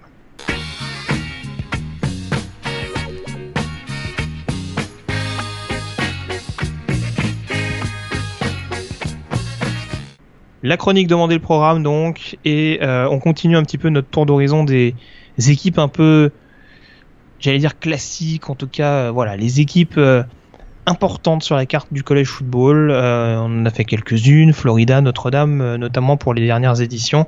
On va prendre désormais la direction euh, de Lincoln dans l'État de Nebraska avec donc l'équipe de conférence Big Ten, nouvelle équipe hein, de conférence Big Ten, on y reviendra peut-être tout à l'heure, donc les Nebraska euh, Cornhuskers euh, qui sont donc dans l'université de Nebraska, l'université de Nebraska Lincoln, donc comme je disais, à pas confondre avec euh, d'autres universités de Nebraska, parce que mine rien, on a quelques-unes aux États-Unis. Euh, donc cette université Morgan, cette fac de Nebraska Lincoln, donc créée en, en 1869 et qui est mine de rien rapidement devenue une petite institution au niveau de euh, des études scientifiques, je dirais, euh, c'est ce qui est un peu euh, devenu la mode du côté de ce campus-là, avec un niveau académique qui n'est pas non plus totalement négligeable. Ouais, c'est une manière diplomatique de le dire. c'est effectivement une fac qui est assez réputée au niveau de l'agriculture. Hein, on est en plein Middle West américain, donc effectivement, les grandes plaines où on, effectivement, il y a énormément de maïs, hein, Cornhuskers, ça, vient de là. Mais à part ça, c'est pas une, fac qui est réputée euh, pour son niveau académique, euh, classé, voilà, je recherchais 124e euh, au niveau national dans le dernier classement US News sorti en 2017 pour l'année 2018. Mais par contre, la place du football, attention, comme il l'est dans l'Alabama, le football est une religion au Nebraska, il faut le savoir. les Cornhuskers hein, jouent à guichet fermé au Memorial Stadium depuis le 3 novembre 1962. Vous avez bien entendu. Ça, ça rigole pas. Euh, il y a vraiment une énorme tradition euh, du, côté de, du côté de Nebraska. Le matin des matchs, hein, les fans se réunissent. On, connaît déjà le, la mer rouge, hein, le Sea of Red, le Sea of Red du côté de, du côté de Nebraska. On se rejoint pour applaudir la fanfare, jouer à dire All Nebraska You. Il y a dans, la, dans le stade, il y a effectivement le lâcher de ballon que vous avez peut-être déjà vu. Il y a le le stade qui se sépare en deux pour chanter euh, Husker d'un côté Power de l'autre. Il y a le tunnel, le tunnel walk. Si vous l'avez jamais vu, c'est cette entrée euh, dans le stade des joueurs, les Cornhuskers, qui à la sortie des vestiaires traverse un, couloir donc euh, nommé le tunnel walk. Et vraiment énormément de traditions du côté de, Nebraska, un programme historique qui a marqué l'histoire du college football. Un programme qui, qui est un petit peu à la recherche de son prestigieux passé ces dernières années. Oui, je te, je te confirme. Alors, si, si, on devait prendre une image un petit peu parlante, euh, on peut décemment dire que Nebraska c'est un petit peu le, Green Bay version euh, version college football parce qu'en l'occurrence c'est quand même pas une ville euh, immense, un euphémisme de le dire pour une capitale d'État, enfin en tout cas pour la capitale on va dire économique et administrative parce qu'il y a des capitales d'État qui sont un petit peu plus petites mais qui sont pas forcément euh, les, euh, les lieux principaux de l'État en question. Ah bah. Là, Lincoln, c'est vraiment la place forte de, euh, de l'État de Nebraska. C'est 280 000 habitants si je me trompe pas, et pourtant, comme tu le disais, bah, c'est une affluence record quasiment à 5 matchs où on oscille entre les 85 000 et les, et les 90 000 spectateurs. Ouais, d'ailleurs, j'avais lu que effectivement, quand le stade, le Memorial Stadium est plein, c'est-à-dire que lorsqu'il est à capacité de 100, euh, 100 000 spectateurs, le stade devient la troisième ville la plus importante du Nebraska. C'est assez intéressant. Euh, effectivement, c'est une petite ville euh, voilà, un petit peu comme euh, à l'image de, de Tuscaloosa, donc dans, l'Alabama. Hein, c'est vraiment, on vit par le football. dans cette région de, des États-Unis. Puis ça, une équipe qui a été très très très prestigieuse, je le disais tout à l'heure, notamment avec 5 titres nationaux remportés, dont 3 dans les années 90, il ne faut pas l'oublier, c'est pas si loin que ça, en 94, 95 et 97. À l'époque notamment de, Tommy Frazier, le, Tommy quarterback. fameux euh, quarterback, effectivement. C'est surtout ça qui est assez bluffant, je te coupe Morgan, mais c'est surtout ça qui est assez bluffant, c'est que, encore une fois, si on regarde, il y a eu des gros programmes, notamment, qui ont, été à l'honneur au niveau des titres nationaux, des Iceman Trophy, parce qu'il y en a également hein, du côté de cette équipe de, euh, de Nebraska, trois Iceman Trophy dans l'histoire de, des Cornhuskers. C'est quand même assez, assez symptomatique. Et on peut quand même mettre en avant le, le, travail indéniable de, euh, de coach Osborne, euh, qui a été la figure emblématique de Nebraska, qui est devenu d'ailleurs directeur athlétique par la suite c'est vraiment lui très clairement qui a mis cette empreinte sur euh, sur Nebraska et qui a fait de ce petit patelin euh, vraiment un, programme à part entière au niveau de la première division universitaire. Exactement, et puis il a surtout il a marché dans les pas de son prédécesseur hein, qui était Bob Devaney, qui avait inventé euh, le fameux les fameux black shirts que vous avez dont vous avez peut-être entendu parler, c'est-à-dire cette, cette tradition qui qui, qui, qui, est qui s'explique par par le, choix finalement de ce coach de venir honorer les défenseurs euh, titulaires en leur donnant un, maillot noir. Et finalement, ben, il a créé vraiment une ambiance euh, très particulière du côté de Nebraska, vraiment une communauté très unie, un peu comme on avait vu, euh, dont on avait parlé du côté de Wisconsin.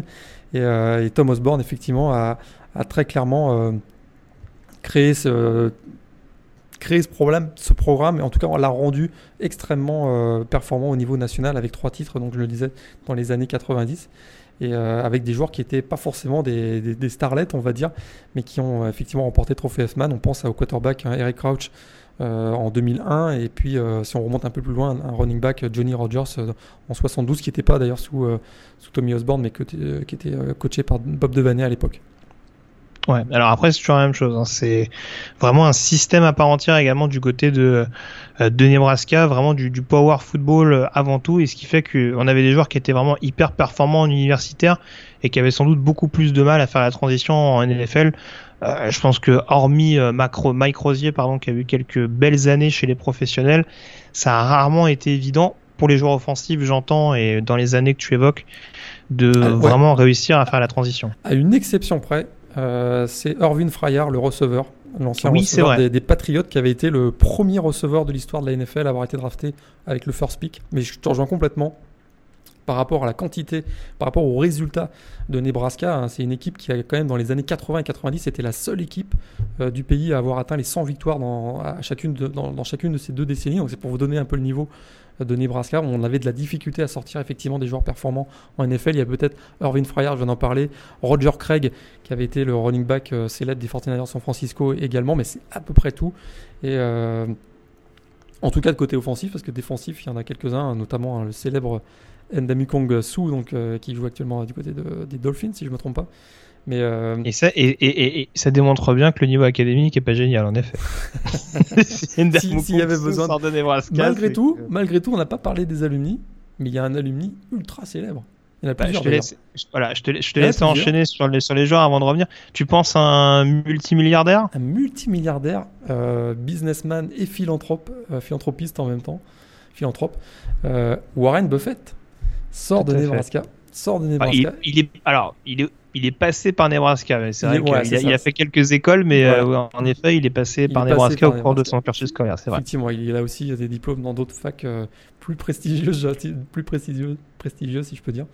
Mais il y a d'autres euh, alumni célèbres. Tu es en train de dire que Columbia est plus prestigieux que Nebraska un tout, petit peu, un tout petit peu plus. Un tout petit peu plus, ouais. Légèrement, légèrement. Il y a le général Pershing, héros de la Première Guerre mondiale, qui sort de Nebraska.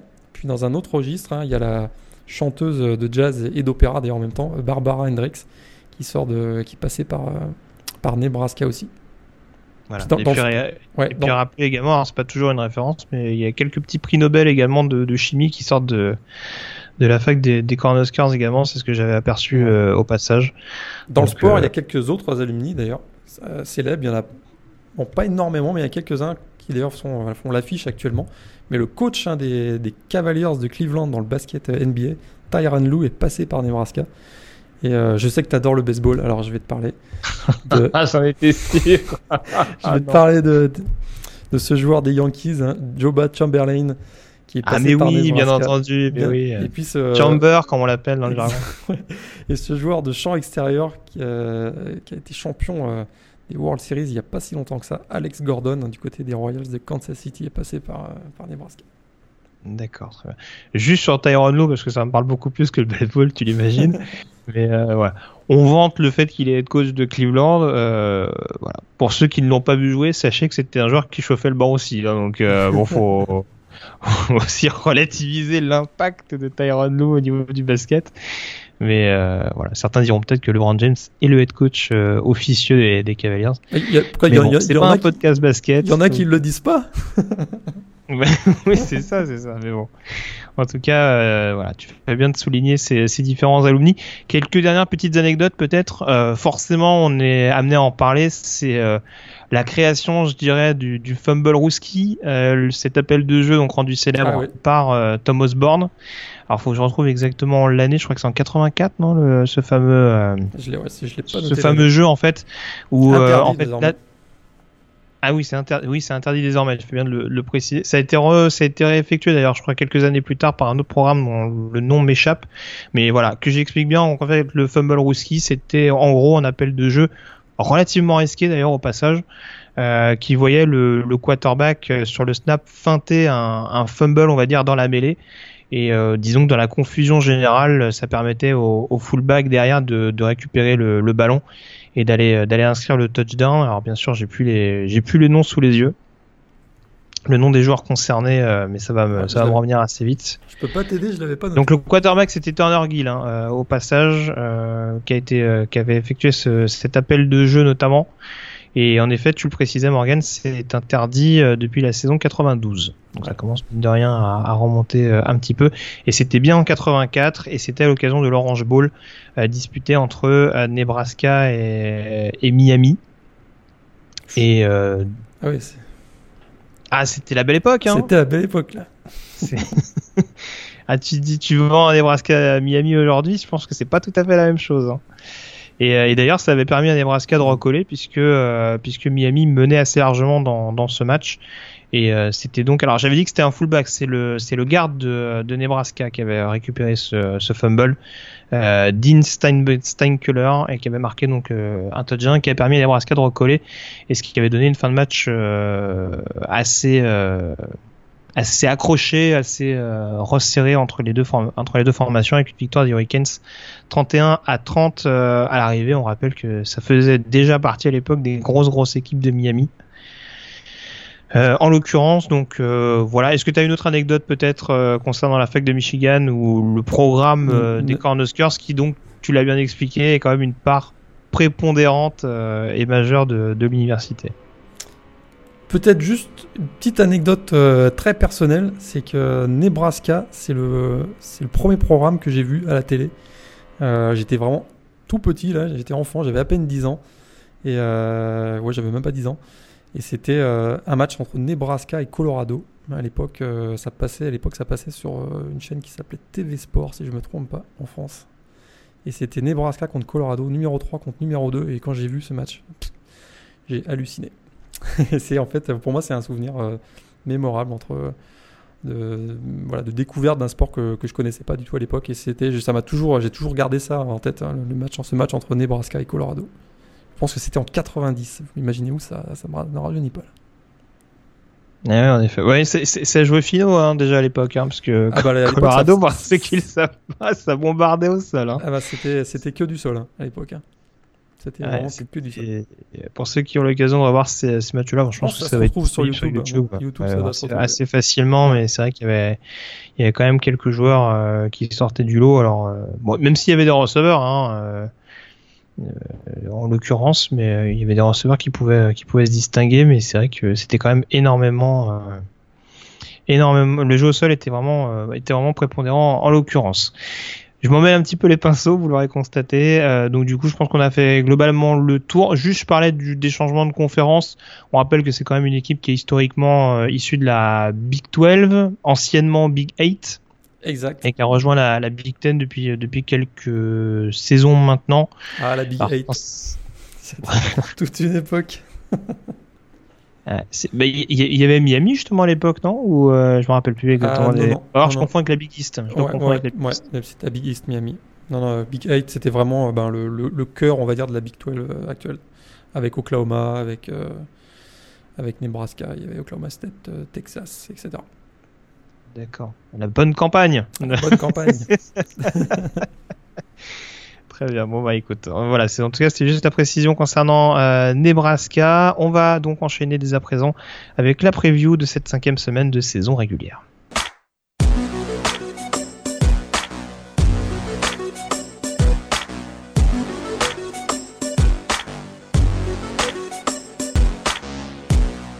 La cinquième semaine, donc avec euh, quelques duels très très intéressants euh, à suivre, Morgan. Euh, T'en citais quelques-unes tout à l'heure. On va forcément commencer par cette confrontation au niveau de la. Alors attends, qu'est-ce que tu préfères, celle de la Pac-12 ou celle de la CC en l'occurrence?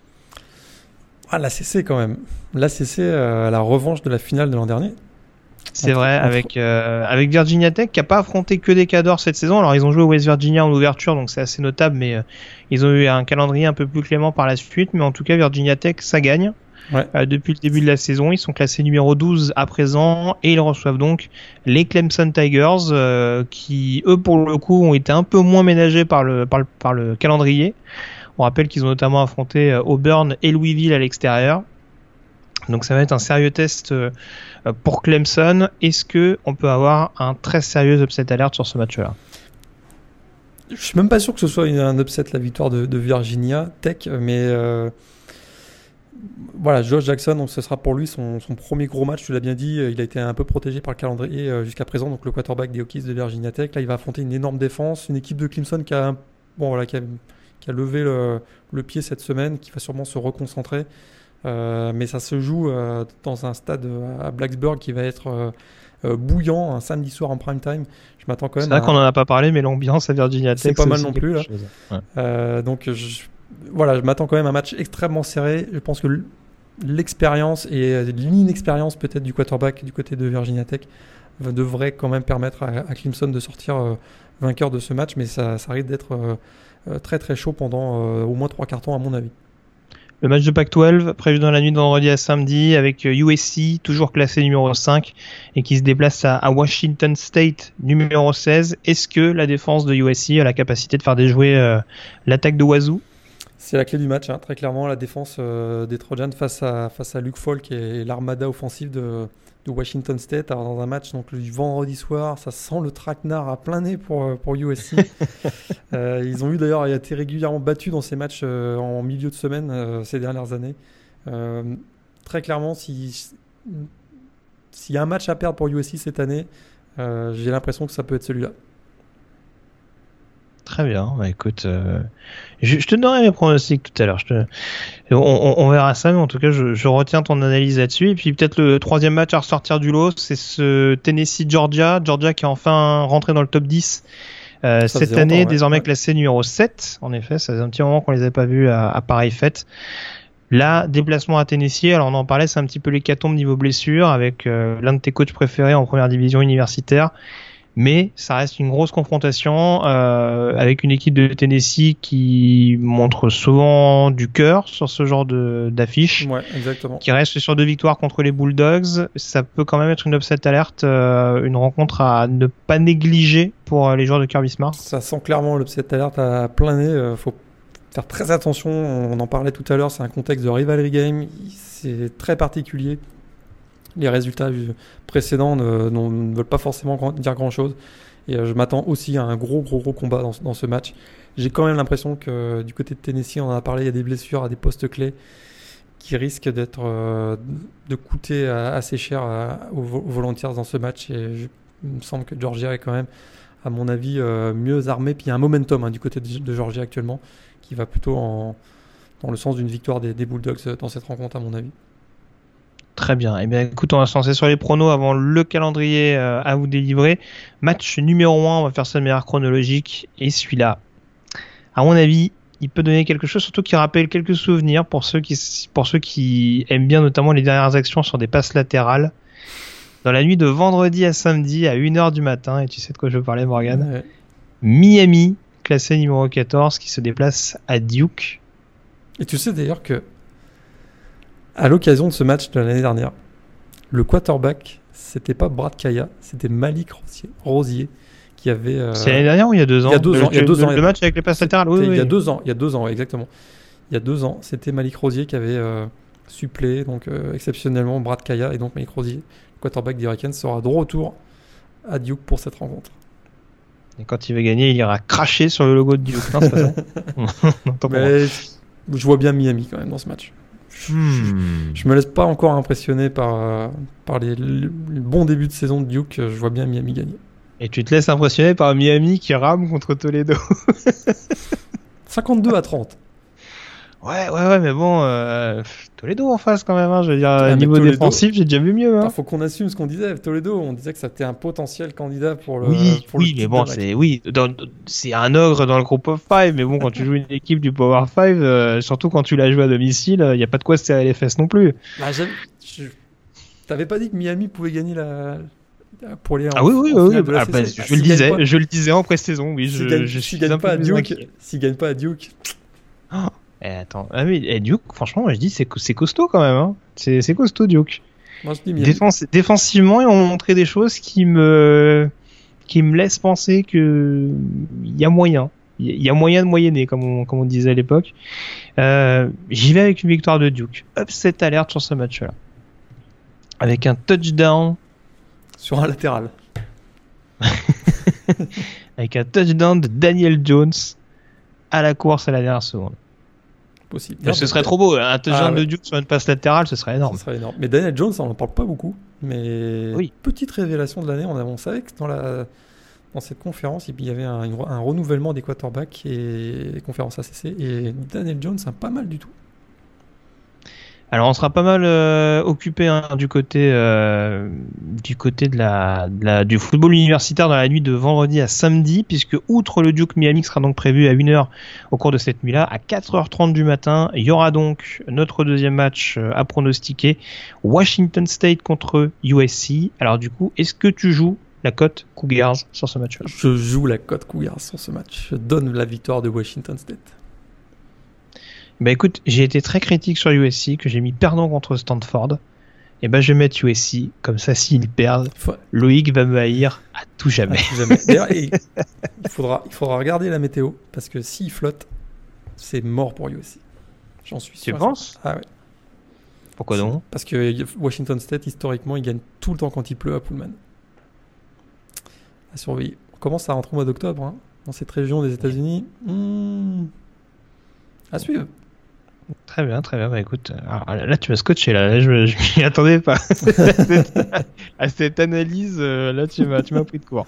Match numéro 3, on en parlait également. Alors ça, ce sera samedi soir à 21h30 heure française, le Tennessee euh, Georgia. Georgia. Ouais, Georgia également euh, pour moi en l'occurrence. Match numéro 4 avec euh, une rencontre qui est prévue euh, dans la nuit de samedi à dimanche à minuit heure française. Mississippi State perdant euh, largement à Georgia et qui est en train de se refaire sur le terrain d'Auburn. Il y a mieux hein, pour, pour tenter de reprendre du poil de la bête.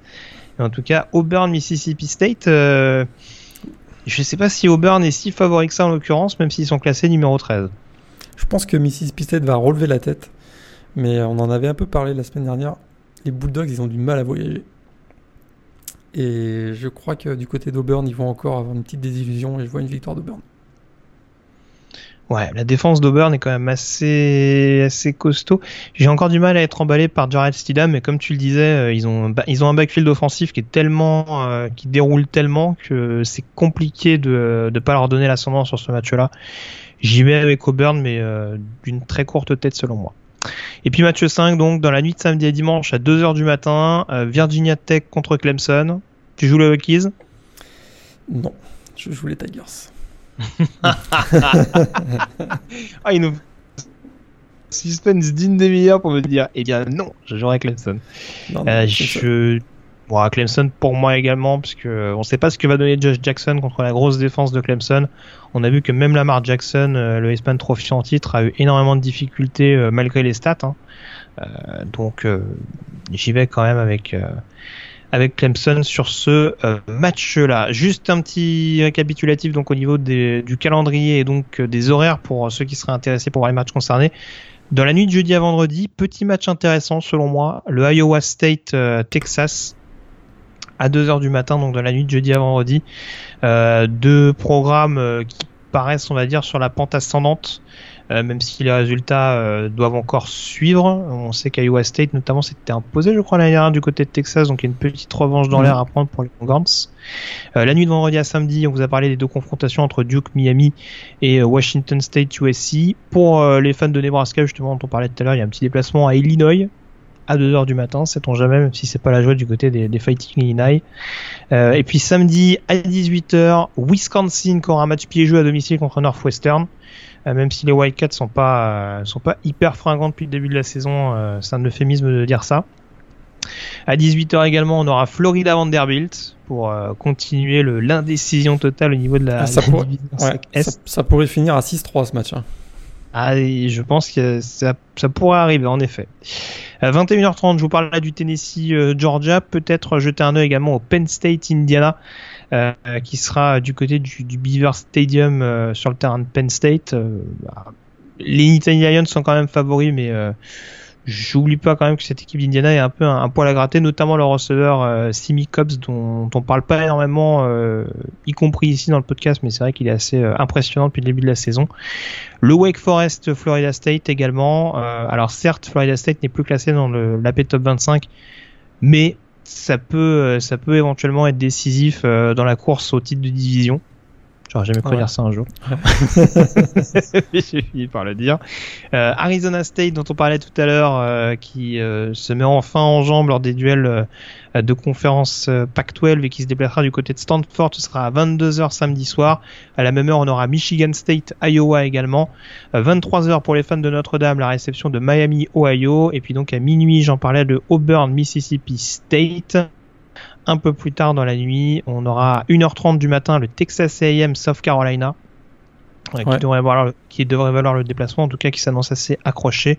À 2h du matin, euh, Clemson donc en déplacement à Virginia Tech. Le euh, Texas Tech Oklahoma State dont tu nous parlais également tout à l'heure.